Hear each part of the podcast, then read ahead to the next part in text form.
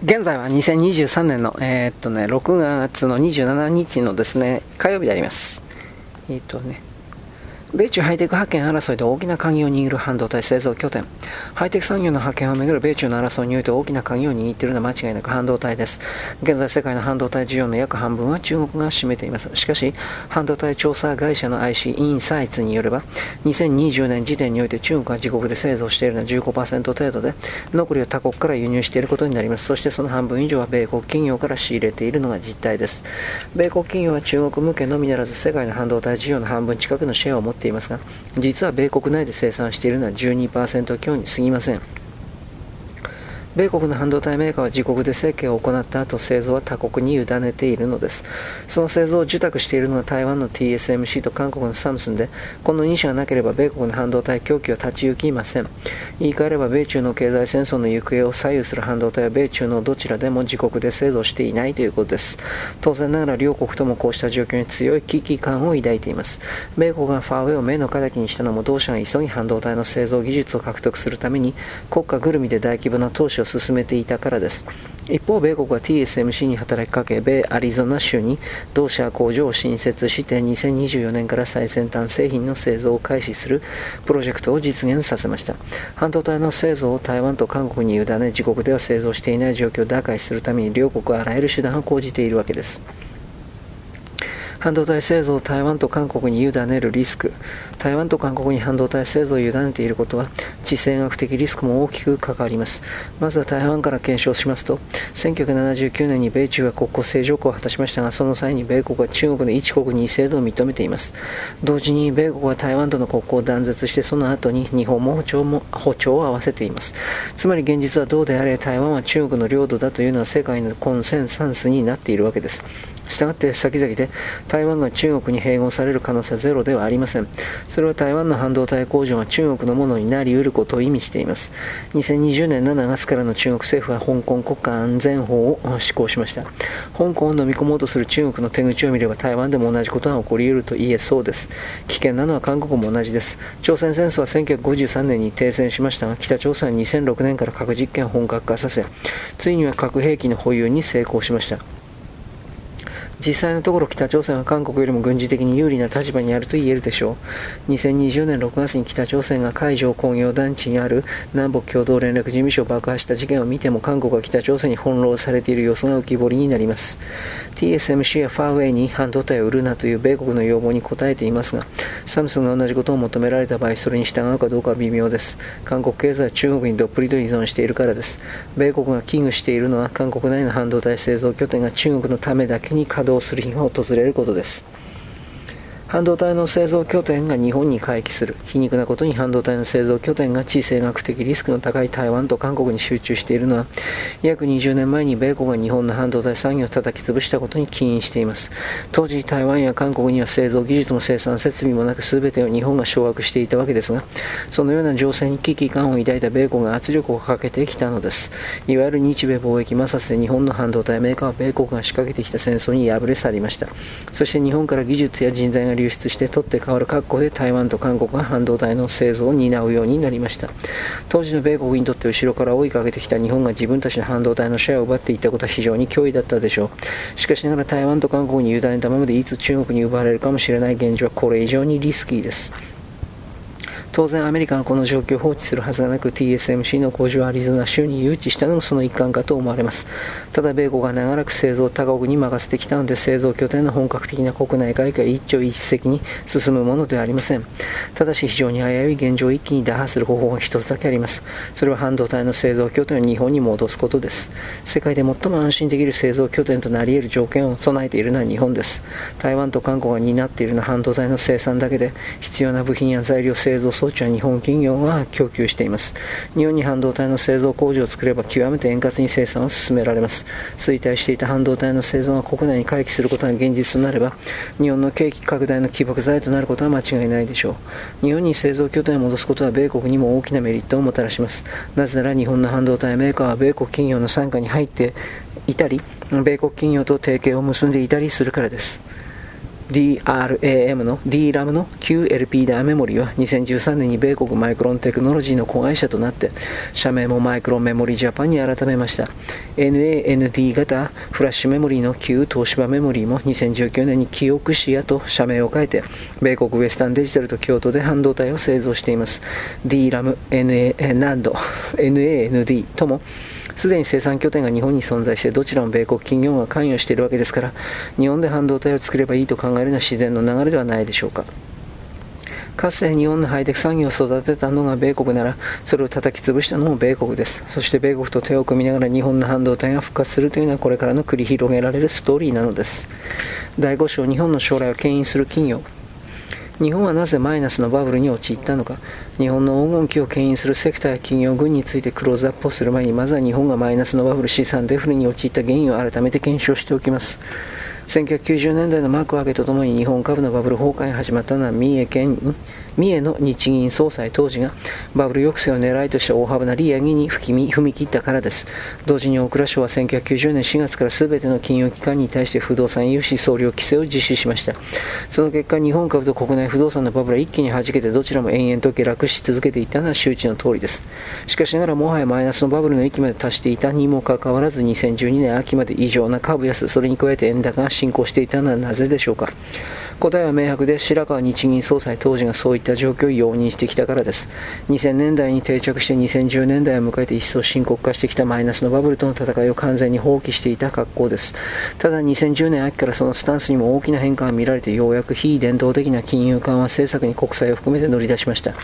日銀自らバランスシート、賃貸対象表に計上する形で ETF、指数連動型上場投資信託や RE REIT、リーとか不動産投資信託などの金融資産に直接投資を行うというものです。つまり資産価格に直接影響を与える政策を進め始めたのです。中央銀行によるリスク資産の投資に対して古い教科書にとらわれている論者からは禁じ手との批判が寄せられました。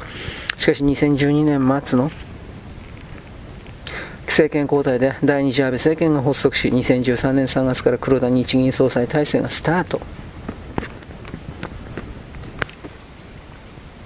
それに先駆けた安倍政権誕生直後から円安株高への流れが大転換したのは白川日銀政策からの完全決別が見通せるようになったからです。着任とともに黒田日銀総裁は2%の物価上昇達成と経済の持続的拡大に責任を持つことをコミットし非伝統的な金融緩和政策を積極化していったことはまだ人々の記憶に新しいところです。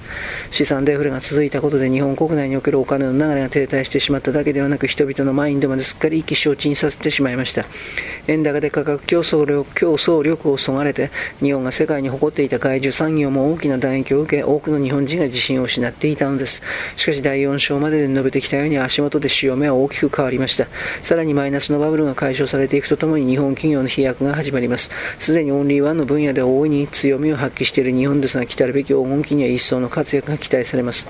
ミッシングリングによる一人幕から解放される経済とは様々な事象を有機的に結びつきながら発展していくものです生産性が向上して企業の収益が拡大すれば従業員の賃金が上昇して生活水準が高まっていくのが自然な成り行きです。ところが日本は技術革新が進んできたにもかかわらず経済は横ばいで推移してきた上人々の所得は実質的にマイナス傾向が続きます。株価にしても日銀が大きく方針を転換してから上昇を遂げてきたとはいえ依然としてバブル期の高値には届いていません。つまり日本に限って言えば全く辻褄が合わない状況が続いているわけです。いわば日本だけに見られるミッシングリング失われた鎖でそれを出現させたのは日米貿易摩擦などによる米国の日本叩きと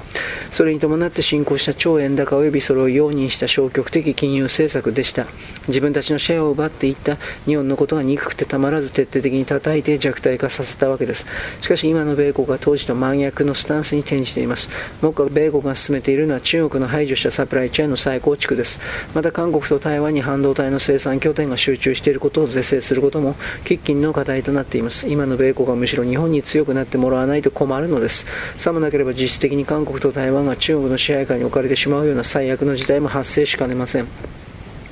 そのようなことになれば米国にとって石油よりもはるかに戦略的に重要な半導体の調達が脅かされます。だから半導体の拠点が韓国や台湾から日本へと回帰することも積極的にサポートするものと思われます。菅義偉前総理は在任中の2021年4月に訪米してバイデン大統領と共同声明を発表しましたがその中核の一つとなっていたのはサプライチェーンの構築と半導体生産体制における協力でした。その翌月に安倍晋三元首相麻生太郎前副総裁兼前財務大臣人、あまり、あまり、あまり、えー、っと、あまり明らか。元経済産業大臣が半導体議連を結成して 3A と呼ばれる自民党内の実力者半導体大国復活ののろしを上げました。さらに政権をバトンタッチした岸田文雄総理は経済安保保障担当省というポストを新設して半導体サプライチェーン再構築に着手。2021年11月には台湾の半導体最大手 TSMC が日本で初となる工場をソニーグループと共同で熊本県内に新設することも明らかになりました。同工場は初期の設備投資額が約8000億円に達する見込みでそのうちの半額を日本政府政府が補助する方針です。一方で日本経済新聞の報道によれば日本政府は米国の半導体大手マイクロンの新工場を広島に誘致するために2000億円の資金援助を検討しているとのことです。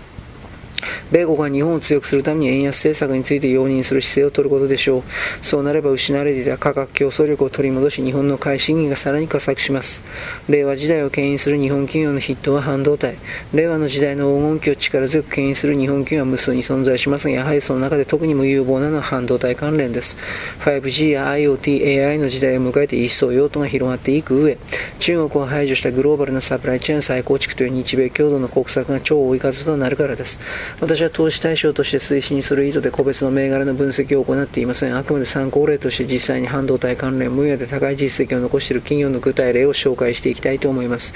そもそも半導体とは電電流を通しやすい導体と電気抵抗の大きい絶縁体との中間的な性質を有する物質を意味します。不純物を添加したり光を照射したりして電気抵抗値を制御すると半導体は絶縁体から導体に変化します。その性質に着目してトランジスタ、ダイオード、コンデンサといった単体の素子が作られ、それらを組み合わせて構成される回路を集積した IC 集積回路も開発されました。さらにコンピューターの CPU、中央処理装置として用いられる MPU、マイクロプロセッサーや記憶装置としても用いられる RAM やフラッシュメモリーなども発明され、組織からデバイス装置まで網羅した総称として半導体という言葉が用いられるようになりました。言い換えれば一口に半導体メーカーといっても、各々の企業でいずれの分野を得意としているかが異なってくるわけです。また製造にあたっては様々な材料が必要となりますし、工程によって使用する製造装置も異なります。まずもっぱら半導体の基盤に用いられるのはシリコンケイ素で、生成した上で円盤状に薄く切断したものをシリコンウェアと呼んでいます。